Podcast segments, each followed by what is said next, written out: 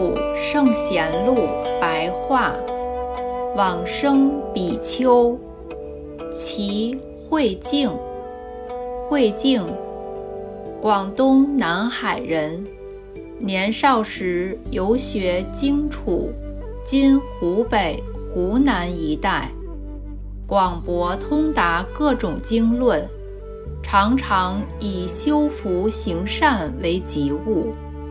凡是所到之处，就积极建立兴造塔寺佛像。后来回到故乡，又整理修复云岑、永安等各个寺院。慧净的志节操守严谨清白，并且精通戒律，曾被皇上下令封为僧主。对僧众的教诲领导多有功业，凡是所修的福德善业，都回向往生西方。临终之日，室内充满奇妙的香气，经过很久才散去。出自《高僧传》。